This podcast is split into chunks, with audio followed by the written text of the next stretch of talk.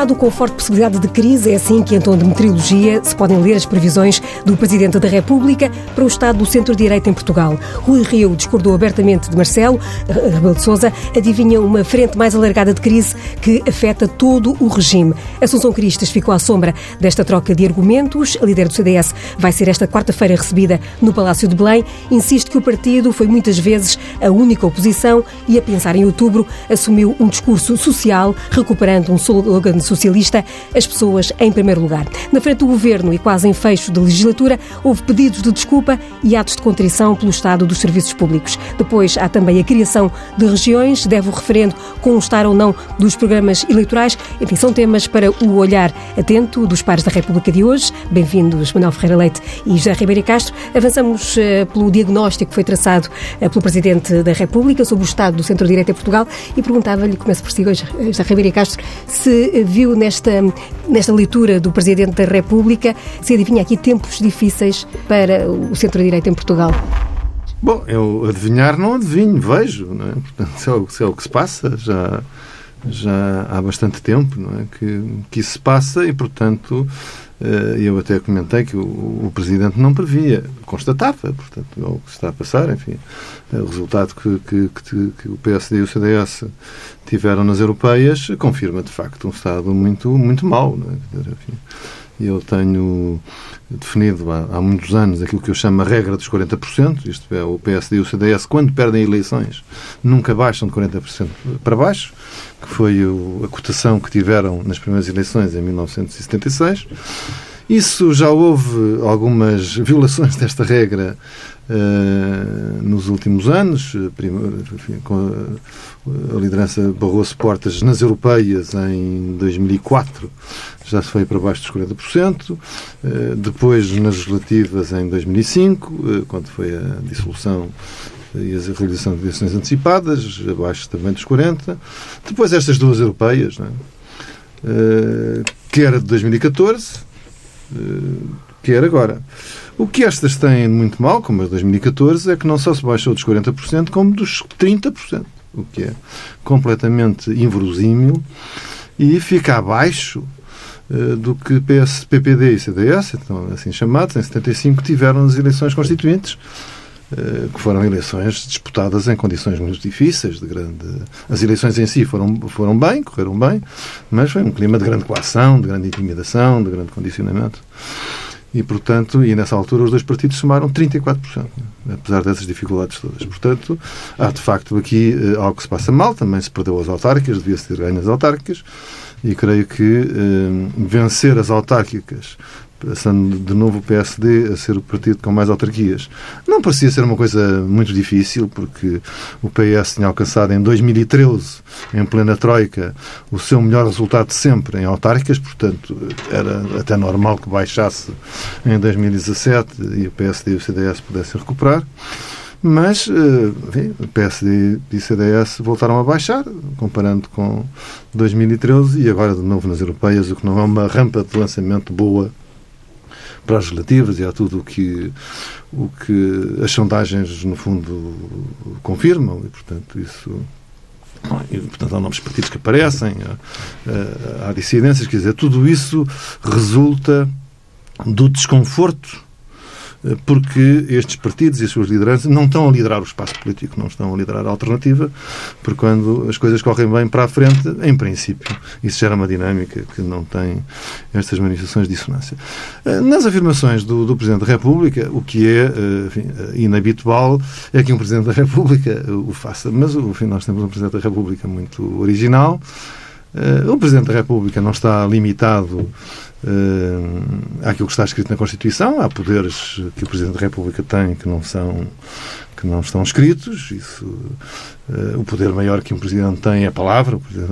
Aliás, um, um, poder que o nosso Presidente tem e que faz parte da história do nosso direito constitucional, que eu gosto muito, que é o chamado poder moderador. O Presidente era um poder que existia na Constituição mais importante do nosso século XIX, a Carta Constitucional, e era um poder muito relevante. É? E, percebe-se o que, até pela denominação poder moderador, o que é que se quer dizer, e o Presidente também, creio, o nosso Presidente da República, creio que exerce bem esse poder, mas enfim, o Presidente da República, que tem uma grande experiência de comunicação, agora inaugurou um novo poder, que é o poder do editor. Portanto, edita a realidade e, e comenta, e, portanto, como, como ele tem pessoa talentosa e, e uh, o faz. E creio que foi um pouco esse poder uh, que ele uh, exerceu ao fazer este, este comentário, enfim, que é uma, uma, uma chamada de atenção, um apelo, enfim, que ele próprio fez, ao, equilíbrio dos poderes e ao equilíbrio da sociedade portuguesa. Já lhe vou perguntar daqui a pouco se uh, Marcelo Rebelo de Sousa não, uh, desta intervenção também assumiu para ele próprio esse fator de ser o fator de equilíbrio perante o que diz ser um vazio à direita, se é esse o papel que deve desempenhar, mas antes abria aqui o nosso, a nossa conversa também. Manuel Ferreira Leite, há, há, razões para esta para, para se considerar que há uma crise no centro-direita? Bom, eu não, não, não gostaria muito de, de, fazer qualquer tipo de comentário, comentários, é e muito menos ao, do, ao Presidente da República, portanto não o farei. Um, e sobre o que disse o, o Dr. Ribeiro e Castro da questão dos 40% um, e do baixar ou de não baixar dentro dos 40%, eu acho que os tempos uh, acabam por não dar grande significado aos valores percentuais e às posições relativas de dois blocos que existiam e que existem na sociedade portuguesa. Uh, isto porque, em primeiro lugar, porque comparamos, uh, por exemplo, uh, eleições com níveis de abstenção de tal forma elevados que são incomparáveis com outros em que os níveis de abstenção sejam mais razoáveis. E, portanto, estamos a, a, comparar universos um pouco diferentes, portanto, não fico assim muito, muito preocupada com isso. Aquilo que existe efetivamente, a grande preocupação, eu já não sei se é esquerda, se é direita, tenho dificuldade em, em, em distinguir, uh, tem a ver, por um lado, na credibilidade das pessoas. E esse é um ponto essencial para eu saber se voto no A ou se voto no B, se eu própria não tiver qualquer tipo de um, enfim, filiação partidária ou ideias muito concretas acerca de ideologias. Como nós sabemos, as ideologias estão bastante esbatidas e cada vez estão mais. E nós vemos que existem uh, algumas partidos nascentes que praticamente sem terem nenhuma ideologia são capazes de captar votos. Portanto, não é atrás de ideologia que as pessoas vão. As pessoas vão atrás de, neste momento, atrás de muitas outras coisas. E estou muito baralhada com o tipo de medidas que são tomadas pelos chamados de esquerda, que são medidas verdadeiramente fascistas, ou por medidas tomadas por supostamente direita, que podem ser medidas mais progressistas. Eu dou o exemplo do que se passou esta semana ou semana passada na, na questão do fisco. fisco. É próprio um governo absolutamente fascista. Não é possível fazer-se uma, uma, uma, tomada de decisão daquelas eh, de, de, de, que foi tomada numa situação dessas. Mas, como vimos, ou como foi dito, estava dito no programa que havia, havia uh, ia haver inspeções locais a festas de casamento. Portanto, pelos vistos, os noivos tinham que levar o seu cartão, além do cartão de identidade, para, para o registro civil, ainda teriam que fazer ali prova. De... Portanto, é algo de tal forma inimaginável, de tal forma hum, ausente da preocupação com as pessoas, que não é próprio de um governo de esquerda. Aquilo que se passa na segurança social, com o desprezo máximo sobre os períodos em que são concedidas as reformas, a partir do momento em que a pessoa perde qualquer tipo de subsídio e só tem a reforma, e que chega a atingir um ou dois anos, não é próprio de um governo de esquerda.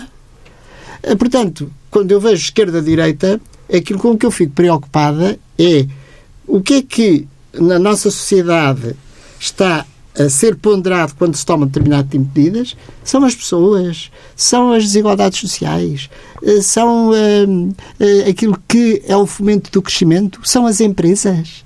Bom, eu, portanto, eu vejo, por exemplo, na na atual composição governativa, realmente palavra zero sobre as empresas. E isso preocupa mais que a de esquerda. Isso é de esquerda.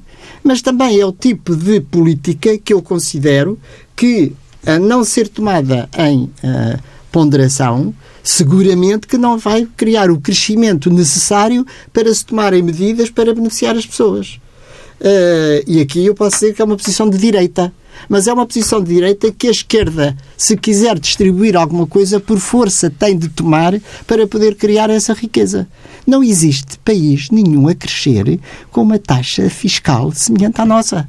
a carga fiscal semelhante à nossa é impeditiva do crescimento. Ora, se é impeditiva do crescimento, não é possível estar-se a prometer às pessoas que se dá A, B, C ou D, quando sabemos que não está a haver crescimento, nem é possível porque não existe política de crescimento. Estamos todos muito baralhados do meu ponto de vista. Primeiro, em questão ideológica, porque acho que a não ideologia começa a ganhar terreno. Uh, e vemos medidas tomadas por partidos de esquerda que parecem de direita e outros de direita. Portanto, aquilo de que eu estou verdadeiramente preocupada não é neste momento no equilíbrio ou no desequilíbrio daquilo que potencialmente são chamadas as forças de esquerda ou direita, mas na credibilidade dos políticos e daquilo que efetivamente eles proponham ao país, honestamente, com clareza e que saiba exatamente para que caminho estamos a ser conduzidos e qual é que são aquelas medidas que são inexecuíveis e aquelas que são execuíveis e aquelas que poderão ser ou não benéficas para o país. Isso é que a mim me está a interessar. E acredita, e agora recupero um slogan que foi, que foi seu, que era a política de verdade, se não, sim, sim, é, que acredita que esse pode ser, um, pode ser uma estratégia que resulte em termos eleitorais, uma vez que temos agora o próximo desafio é, será, serão as legislativas? Pode não resultar do ponto de vista de ter os resultados que deve, mas eu, se acreditamos na democracia, se acreditamos na democracia, nós temos que aceitar aquilo que toca às pessoas. Por isto, as pessoas, se as pessoas vão eh, votar em determinados partidos sem qualquer espécie de ideologia, eh, de ideologia PAN, e que exemplo. do seu ponto de vista pessoal em nada os afeta, bom, isso aí nós não podemos uh, estar como a obrigar as pessoas a votarem no têm que tomar consciência de que estão a preparar o futuro do país.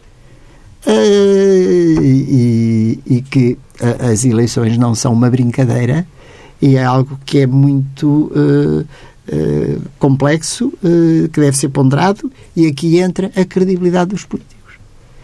As pessoas acreditam ou não acreditam, é credível ou não é credível aquilo que os responsáveis políticos lhes dizem e lhes anunciam. É por credibilidade, é por ausência de, de alternativa? O que é que leva o Partido Socialista a estar nesta altura com vantagem, vá lá, nas sondagens? Bom, eu creio que uh, é porque é um incumbente é? e, e, e, o sentimento da opinião pública, as sondagens mostram, não é, uh, não é mau para a governação socialista. Do contrário. Não dá para a maioria absoluta, ao que parece, mas enfim, uh, é a força política com mais intenções de voto, com mais expressões. E, portanto, é natural que tenha, que tenha, que tenha essa expressão. Enfim, há um um, uma apreciação maioritariamente favorável uh, uh, ao desempenho do Primeiro-Ministro. E, enfim, e os outros líderes da, da, da, oposição têm aí mais dificuldades, por, também em parte pelas limitações e dificuldades do seu próprio uh, do partido e de peripécias, enfim, que não, não vale a pena aqui escalpelizar. Agora, aquilo que o Presidente comentou e que que eu segui não era tanto o, o conteúdo das ações do Partido A ou do Partido B e a questão da estratégia que deve ou não seguir, se é mais ideológica ou menos ideológica, mas eh, as forças políticas que são situadas, eh, digamos, no PS à sua esquerda, portanto, o espaço da geringonça e a oposição eh, à direita. Eh, e aí a observação é, é inquestionável, portanto eh, de facto, a oposição à direita, os partidos da oposição à direita, que governaram de 2011 a 2015, eh, estão em baixa. Estão em baixa. E uh, as sondagens, é esse o ponto de partida porque devem reagir, a sondagem indicam, nesta altura, que nas legislativas ficarão abaixo do resultado que tiveram em 2015 à volta dos 35%, somados talvez, é o que, é o que dá as várias sondagens uh, por esta altura, incluindo sondagens feitas já depois das europeias, ou, ou melhor, publicadas depois publicadas, das europeias, com trabalho de campo feito uh, ainda antes. antes. Uh, uma delas foi, aliás, a da TSF com, com, com o. E, e, e, portanto, é esse quadro que, que, que para quem se propõe interpretar a alternativa e vencer, não é? Eh, com os 116 deputados, como não se cansa de repetir, a São Cristas. De facto, foi isso que faltou em 2015. Uh, eh, bom, uh, a tarefa uh, não, enfim, é, é, difícil. É difícil. E é difícil, porque agora... Mas eu creio que, pronto, de facto, agora cabe o desempenho dos líderes e das direções, a formação das listas, eu creio que esse é um momento muito importante. É? Se se faz em paz ou com grande perturbação, Uh, acho que é preciso um grande envolvimento das estruturas locais, uh, com pessoas de qualidade, mas com as estruturas locais, para que se consiga uma mobilização uniforme no conjunto do país.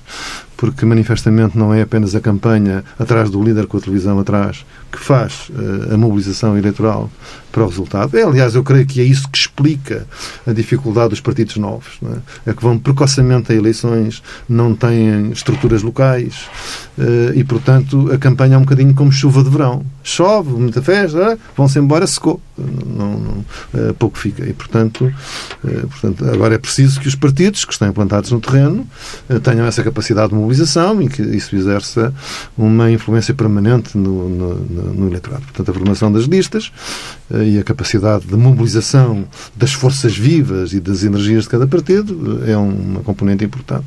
A segunda é a qualidade eh, das propostas que sejam apresentadas e que sejam sentidas e entendidas como ideias novas, boas, claras, coerentes e respostas àquilo que é o sentimento do país. Que isso e aí eu é perguntava-lhe perguntar-lhe há pouco se algum do, do insucesso de, de, atual do, do centro-direita terá a ver com esse passado que referia de, de governação com dificu em dificuldades no tempo da Troika, ou se pelo facto de António Costa, de certo modo, ter ocupado uh, um espaço que em, em, algumas áreas que tradicionalmente uh, estavam julgo, mais... Aliás, tenho dito, com muita incompreensão, uh, que há dois erros estratégicos fundamentais.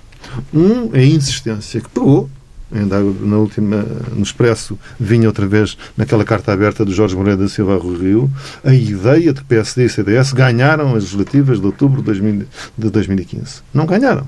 Foram mais votados, mas não ganharam. Não tiraram das eleições, é impossível tirar das eleições, eh, a força para governar. Eh, não, o regime é parlamentar, portanto, não, não se governa assim, como aliás se viu. Eh, houve aquela prova dispensável do governo breve, como eu chamo, e, portanto, isso, isso foi um, um passivo que ficou para o resto da legislatura. E eu creio que este discurso, que foi feito muitas vezes, apontando uma ilegitimidade do governo do PS, Quer dizer, há, uma questão moral e política, porque de facto não foi anunciado antes para aqueles partidos que iam fazer aquele acordo. A geringonça. E, portanto, há aqui uma questão que podia ser discutida. Mas isso não significa que o governo seja ilegítimo ou não tenha base para governar. Nem, nem, como muitas vezes se disse, tem legitimidade matemática, mas não tem legitimidade política. A democracia é a legitimidade da matemática. Quem tem maioria, manda. Ponto. Final. As pessoas entendem-se, quem tem maioria, governo é assim que se decide, é a regra da decisão. Agora, há, há de facto ali um, um, jogo escondido e que não foi claro, e isso é um tema. Para...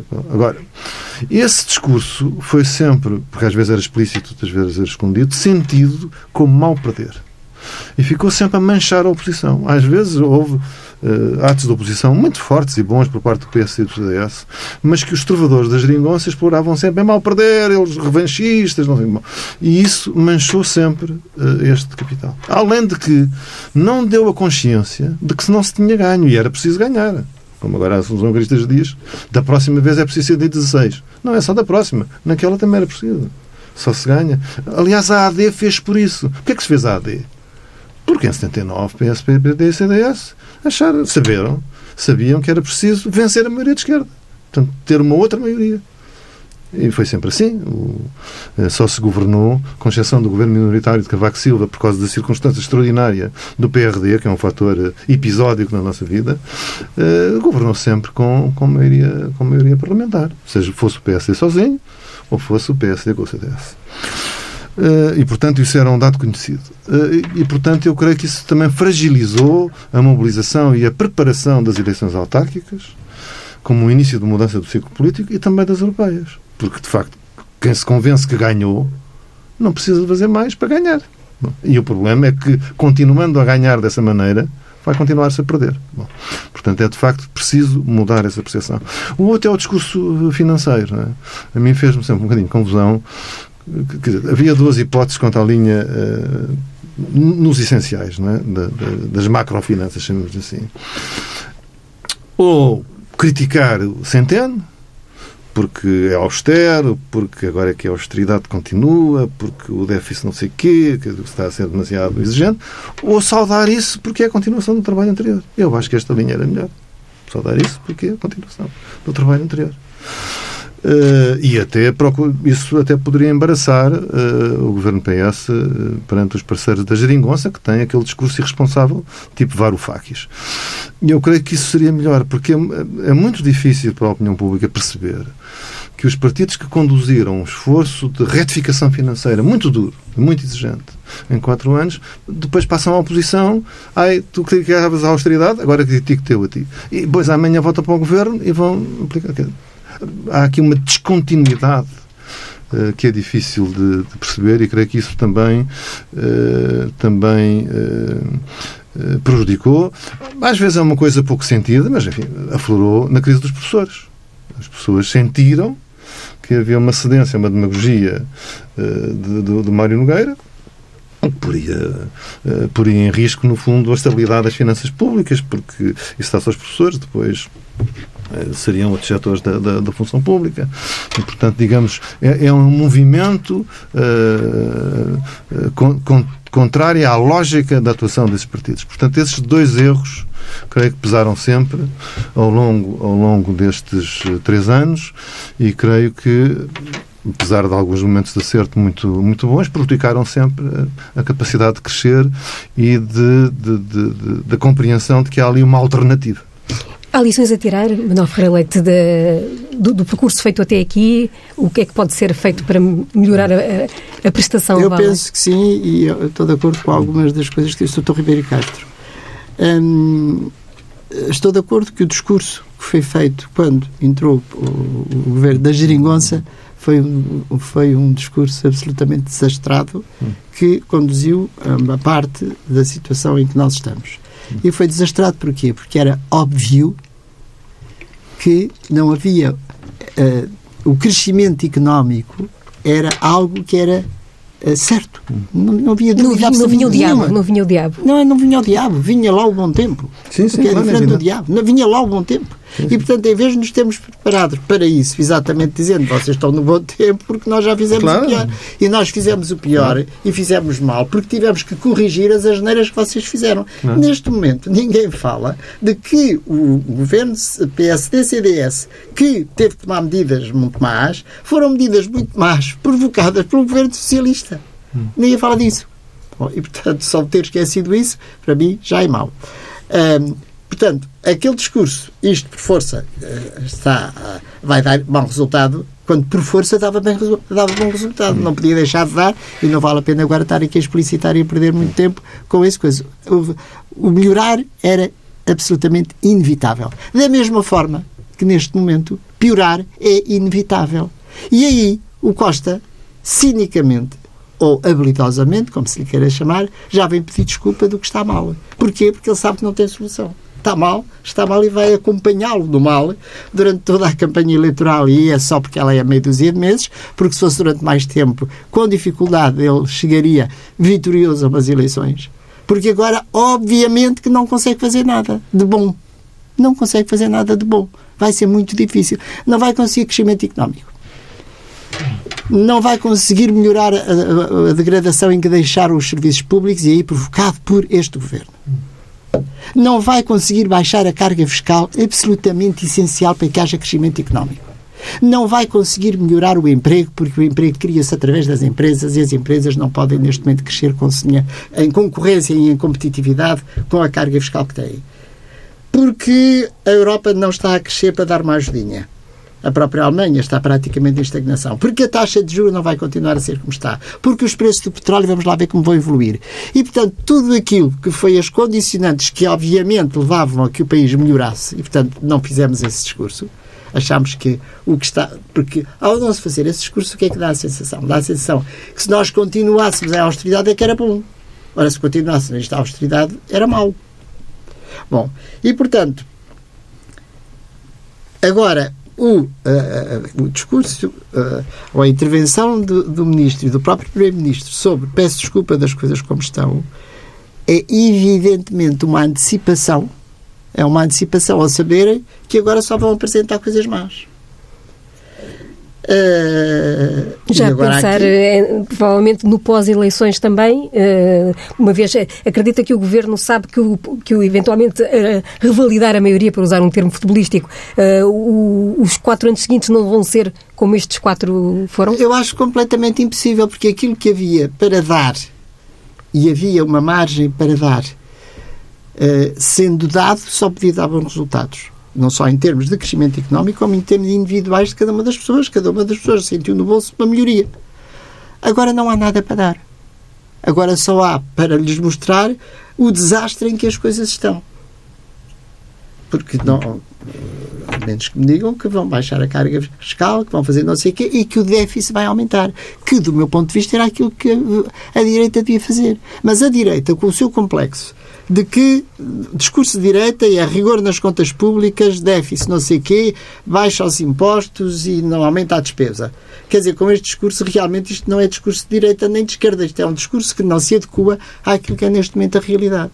E, portanto, se fizerem o discurso, se fizer o discurso de mostrar que, sim senhor, nós assumimos que não queremos este déficit nós assumimos que não queremos este déficit. Eu acho este déficit é absolutamente suicida em relação ao país. Não tenho nenhuma dúvida em afirmar isto. Suicida em relação ao país. Ninguém nos obriga a este déficit. E este déficit tem um preço. É este nível de carga fiscal e esta degradação dos serviços. Não é possível, evidentemente, é baixar os impostos, melhorar os serviços e o déficit ficar na mesma. Mas eu direi, eu digo, pois, mas a política devia ser aumentar, deixar aumentar, crescer o déficit.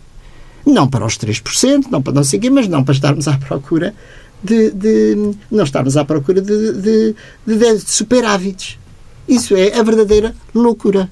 Isso podia ser uma linha de marcação, por exemplo, entre PS e PSD? Uh... Eu não sei a linha de marcação de quem é. Seria a linha de marcação de uma outra política que, pelos vistos, não é de acordo com aquilo que a direita tradicional costuma defender, mas é aquilo que neste momento é absolutamente ajustado, porque o, PS, ao fazer este discurso, está a fazer o discurso próprio da direita, com resultados que provavelmente não são visíveis nos próximos quatro meses, mas que são desastrosos nos, próprios, nos próximos dois anos.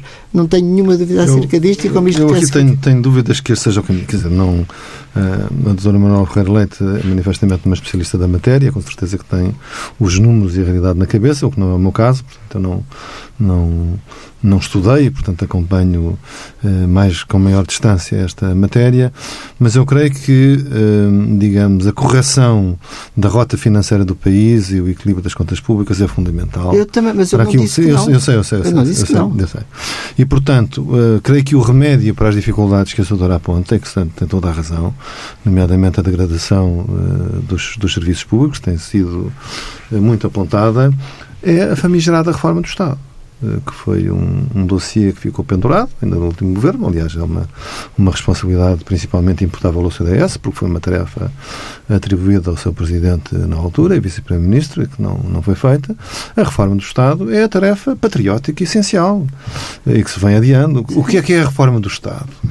é introduzir uma reforma com racionalidade, que não provoque injustiças sociais, mas que nos proporcione um Estado moderno, eficiente e proporcionado às capacidades da nossa economia e às possibilidades das nossas finanças. Ah, porque nós não podemos é continuar a funcionar. Uh, há um roubo de tanques porque não houve dinheiro para a videovigilância, há não sei o quê porque faltou Mas eu estou perfeitamente de acordo com isso. Pronto. Estou essa é que é a questão perfeitamente de acordo com para isso. que é possível Mas, mobilizar as pessoas. Eh, estou perfeitamente de acordo com isso. Mas para isso é necessário meios. Claro, e esses meios intermédios, nos próximos um ou dois anos, nós gostávamos de estar, não precisamos de estar, nesta uh, obsessão de um. Portanto, não está a dar espaço não está a dar espaço para que isto se modifique e para que exista essa reforma do Estado. Porque essa sim, então, tornará possível uh, uma redução uh, uh, lógica e estruturada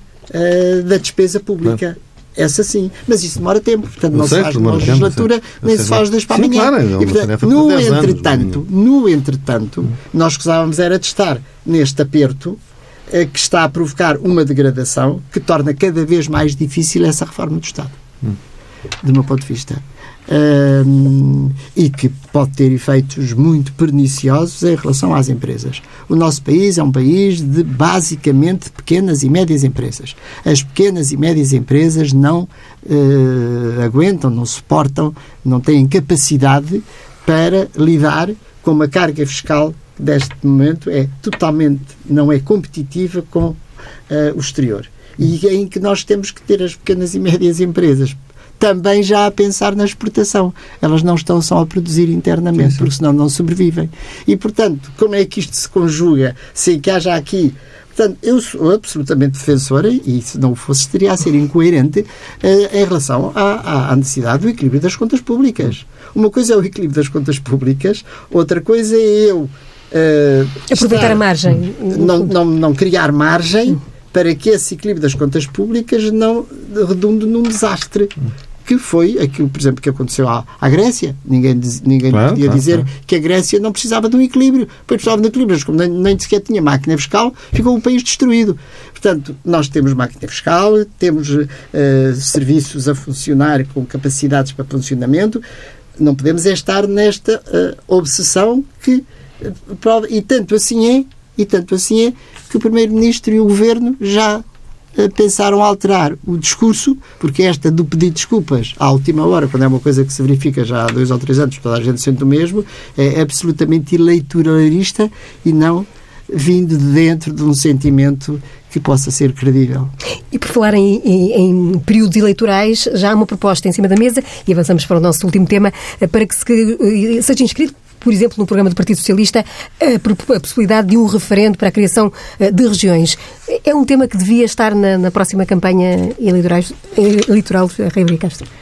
Admito que sim. Eh, agora, eh, o que é preciso é resolver o problema. E para mim, eh, que fui, cheguei a ser um regionalista, mas que reconheço que o tema se foi estragando a cada década que passava e azedou por completo, o problema não é tanto a regionalização, mas é o caos de, que daí resultou para a administração territorial. E nós temos, de facto, uma, uma situação de urgência que tem a ver com o interior do país e, e o afastamento a que a administração eh, foi posta. É? O país, eh, tradicionalmente, tinha os distritos, que, aliás, ainda existem e, pela Constituição, deviam continuar a existir, é o que está escrito na Constituição. E, e, a base da desconcentração dos serviços eh, da administração pública era distrital. Isso assentava, portanto, 18 cidades no continente, e cada uma tinha eh, as direções distritais de diversos organismos de direções gerais, da saúde, da educação, da segurança social, por aí fora. Ora, eh, isso foi tudo concentrado. Eh, imagino, porque às tantas pensou nos governos de Cavaco Silva que a regionalização a avançar se faria para as áreas das atuais NUTS 2, eh, portanto, as CCDRs, e, portanto, esses, estes serviços, de uma forma geral, foram concentrados, passaram do 18 a 5. E, portanto, tornaram-se mais distantes relativamente às pessoas. E isso fragilizou muito vastas zonas do país. É? Hoje, o que se passa no interior é uma desolação. Não é? E, e, isso é que é preciso repor rapidamente eh, com uma malha articulada de desconcentração, onde são serviços periféricos do Estado, e descentralização, onde haja aí uma competência autárquica. Eh, no tempo dos distritos, eh, também eram umas autarquias. Havia a Junta Distrital e a Assembleia Distrital, esta última ainda existe em alguns sítios. Só que, como o regime era autoritário, antes de 25 de Abril, a parte autárquica praticamente não se via, o que se via era o governador civil, digamos, o representante uh, do governo. Portanto, este problema uh, é que é preciso resolver. E as regiões surgiram na Constituição para isso. As regiões surgiram porque iam, eram é, meramente administrativas e iam substituir os distritos. Bom, só que, enfim, isto atrasou-se por várias razões e ficou de facto por resolver. E, portanto, hoje é de facto um grande trambolho que ali está, porque não faz nem deixa fazer. Por exemplo, as áreas metropolitanas de Lisboa e Porto. Já deviam ter avançado. Mas não podem avançar porque está tudo à espera das regiões. Porque as áreas metropolitanas vão aplicar por cima ou embaixo das, das futuras regiões. Ou ao lado. E, portanto, isto está tudo, está tudo por fazer. As áreas metropolitanas precisam de se fazer e têm uma, uma grande identidade uh, e necessidade. E, portanto, eu creio que é bom que se fizesse um livro branco que inventariasse uh, a má história dos últimos 40 anos e se fosse um bocadinho mais realista nos mecanismos de avanço. Eu vejo aí os tambores a rufar, é? por uma coisa que é do Piorio. É? vejo o Rui Moreira, Presidente da Câmara do Porto, reclamar uma regionalização política. Eh, vejo os autarcas do Norte que a regionalização política avance numas regiões e não nas outras. Isso não é uma divisão administrativa. Isso são atos de secessão. Que a gente cria umas ilhas, agora vai aquela ilha para ali, vai outra ilha para lá, eh, conforme os resultados do referendo são, são positivos ou negativos. Não. A divisão administrativa de um país é toda ao mesmo tempo. Bom, como, como é evidente. Depois, outro dia, vi um presidente da Câmara de Valonga, aliás, pessoa que eu estimo muito, e foi meu colega da Assembleia da República, escrever um artigo e previa já que na região norte o governo regional ficaria em Vila Real e o Parlamento Regional em Viana do Castelo. Não há nem governo regional, nem Parlamento Regional. Há uma junta regional e uma Assembleia Regional se cumprisse o que vem previsto na Constituição. Portanto, eh, tenhamos um bocadinho de comedimento, porque isso são, é rufar os tambores para dar um, um grandíssimo estouro outra vez, como aconteceu em 1998, por razões que se compreendem, não é? porque as pessoas sentiram que aquilo era um ato de fratura do país, que era um ato de criação de mais um patamar para, para pendurar políticos e os seus boys and girls, que era, um, era um, que era um ato de atentado à soberania porque iam todos fazerem-se com os fundos de Bruxelas uh, nas costas do Governo da República. Quer dizer, foi esse, essa onda que se apossou do país e gerou uma desconfiança brutal que deu que um ato que é a favor, teoricamente, das populações fosse rejeitado com mais de 60%. Eu, aliás, que eu era a favor, eu disse, digo muitas vezes, confessando, eu senti-me como um escoteiro que quer ajudar a velhinha a atravessar a rua e a velhinha não quer atravessar a rua porque percebe que está a ser enganada. E, portanto, eh, quer dizer, é preciso eh, ser eh, ir ao problema. O que é que é o problema? Aliás, com, com, todo o respeito pelo Porto, eh, onde se levantam às vezes muitas vozes, a regionalização não foi feita ou prevista por causa dos, das, das, aspirações específicas da cidade e da região do Porto, que merecem ser atendidas e são mais atendidas na área metropolitana do Porto do que em qualquer regionalização que se faça, porque faz parte, digamos, do desenvolvimento das novas, da competição entre cidades, das áreas uh, urbanas. A regionalização fez, enfim, como a descentralização, para acorrer às populações e às regiões mais carenciadas ou seja, o interior do país.